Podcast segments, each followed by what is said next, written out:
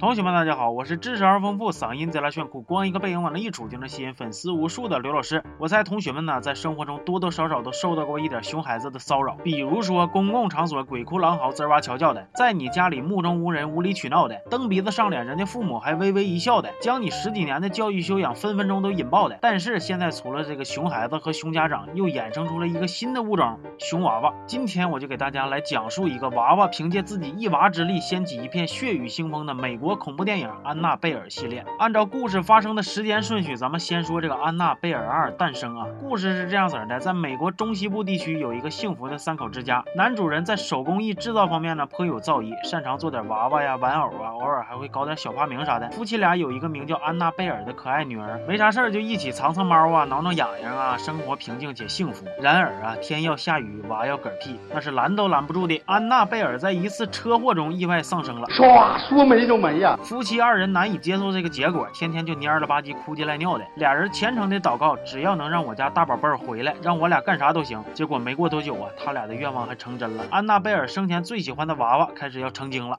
我能想到最浪漫的事，就是和你一起慢慢变老，一路上收藏点点滴滴的欢笑，留到以后坐着摇椅慢慢。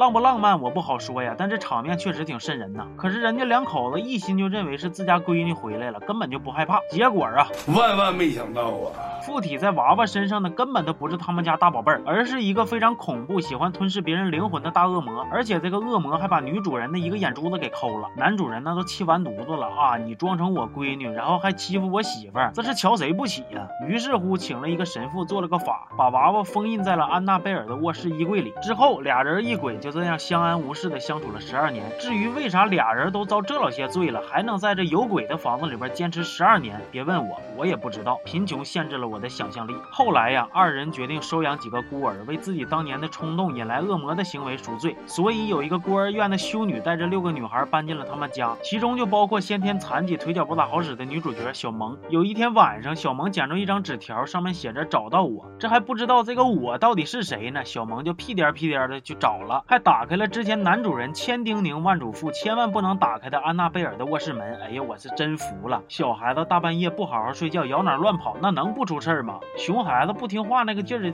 让人看着真来气呀！聪明的同学呀，肯定能猜着后边的剧情了。小萌放出了被恶魔附体的娃娃，于是乎就开启了一连串的灵异事件。一开始啊，恶魔老哥只是小打小闹的吓唬他们一下，比如说披个床单出来走两步啊，用娃娃给你藏猫啊，给你演个木偶戏啊啥的。但是后来呀，恶魔开始玩真的了，他附体到小萌身上，还捎带脚的治好了小萌的残疾。哎呦我去了，没看出来呀，你还挺热心肠呗。之后恶魔就开始大杀特杀了，先是使出。夺命绝学之掰手指头大法，给男主人嘁了咔嚓给掰死了。接着又使出终极奥义无敌剁剁剁，把女主人拦腰剁断。这次是再也不用担心什么双十一、十二的什么剁手问题了。就当恶魔将矛头对准几个孩子的时候，修女大展神威，及时出现，将娃娃和小萌重新锁进了封印衣柜。等到警察到的时候呢，发现衣柜后边有个大洞，小萌不见踪迹。看这个架势啊，我猜小萌应该是穿山甲成精了。画面一转，小萌在另一个孤儿院里边被领养。自我介绍中呢，他说自己叫安娜贝尔。由此可见呢，他的灵魂已经被恶魔控制了。长大后的小萌呢，加入了一个邪教组织，每天不学好，就想着发展下线拉人头，靠自己当女王啥乱七八糟的。有一天半夜呀，小萌带着同样身处邪教的男友回家，杀死了自己的养父母，同时也吵醒了住在隔壁的一对年轻夫妻。安娜贝尔二到这里呢，就正式结束了。我们接着来讲这个安娜贝尔一呀，这部电影的主人公正是这对年轻的夫妻，妻子香秀和丈夫大果。香秀是一位准妈妈，大果是一名医生，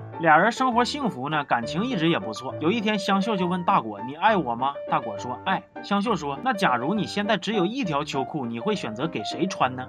大果说：“你别老问我这些没用的了，爱不爱你那得看表现。来，哥送你个礼物。因为香秀啊是一个娃娃收集爱好者，所以大果送了香秀一个限量版娃娃。没错，就是之前那个被恶魔附体的娃娃。来，咱们就瞅瞅这个娃娃长得啊，埋了吧胎，阴森恐怖，五官僵硬，看了打怵。我是实在是想不明白，为啥外国人都稀罕这玩意儿。在小萌杀害养父母的那天晚上被吵醒后，大果去隔壁看情况，然后小萌和男友就混进了香秀家里，刺伤了香秀。但是万幸的是呢，这次警察的到来，香相当及时啊，当场击毙了小萌的男友。而小萌在香秀家里抱着娃娃自杀了。其实这是邪教的一种神秘仪式，抱着恶魔娃娃自杀，就是向恶魔献祭自己的灵魂。而这个恶魔老哥呢，作为一个灵魂收集爱好者，就喜欢挑一些精神上薄弱的人来欺负。至于为啥他要收集这老些灵魂呢？我个人认为吧，这可能是代表了一种牌面。在经历了这场意外之后呢，香秀和大果的好日子也算是到头了。香秀因为受伤，所以就必须整天待在家里边调养身体，安心待产。但是家里呢，又经常有一些奇怪的事儿发生，比如说缝纫机无缘无故就自己启动，电视莫名其妙就坏了等等。甚至有一天，厨房炉灶自己就打开了，还引起了一场大火。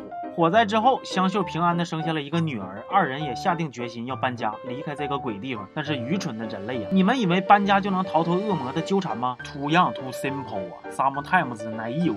原本之前已经被大果丢掉的娃娃，再次毫发无损的出现在他们的箱子里。然后这俩人也不害怕，继续留下了那个娃娃。你说这上哪说理去啊？要不咋就你俩见鬼？该啊！总之啊，搬了新家之后，二人的生活呢依旧是怪事不断，而且变本加厉，各种鬼影啊、怪。相啊，吓得香秀是五了豪风，夜不能寐，精神萎靡，即将崩溃啊！大果从教堂找了一个神父，希望他能帮忙把这事儿平一下子。神父说，恶魔想要的是一个灵魂，还必须得是人类主动自愿的把灵魂献祭出来。这样吧，这个娃娃我带走，肯定把事儿给你们处理的敞亮的。结果神父前脚刚吹完牛逼，后脚就咣当被干倒了。大果搁医院见着神父还奇怪呢，哎呀哥，你咋搁这儿呢？你不是说帮老弟平事儿去了吗？神父有气无力的说呀，我不行啊，那 太强了，你快回家，有危险。大果就问呢，你不是说灵魂得主动献出来吗？我家那孩子连牙都没长呢，懂啥呀？没事儿。神父说，你不是个傻子吧？你家孩子是啥也不懂，你媳妇儿懂啊。大家伙都知道啊，正常人谁会吃饱了撑的跟恶魔说，来吧，我把我灵魂给你玩两天。所以恶魔呀，就利用母亲对孩子的爱，通过抱走香秀的孩子，逼迫。香秀心甘情愿的献祭灵魂。正当香秀抱着娃娃决定自杀的危急时刻，有一个香秀之前认识的黑人老太站了出来。老太心地善良，一直把香秀当做自己的亲生女儿。她决定牺牲自己，换来这一家三口的平安。于于是乎，老太抱着娃娃自杀了。这场恐怖的事件呢，就这样暂时的告一段落了。但是在影片的结尾啊，那个娃娃再一次的被人买走，也预示着还会有新一轮的灾难发生。全片到此结束。安娜贝尔系列呢，是著名的恐怖大师温子仁所打造的招魂宇宙的一。部分节奏紧凑，故事阐述的清楚，对于喜欢这种题材的同学来说呢，还是值得一看的。其实这两部电影啊，告诉我们一个什么道理呢？那就是平常离那些一看就磕了巴碜、吓人虎道的东西远点，没事少作妖。你无聊的时候吧，可以公众号搜索关注刘老师二五零，毕竟我这大脸盘子多招人稀罕，你说是不是？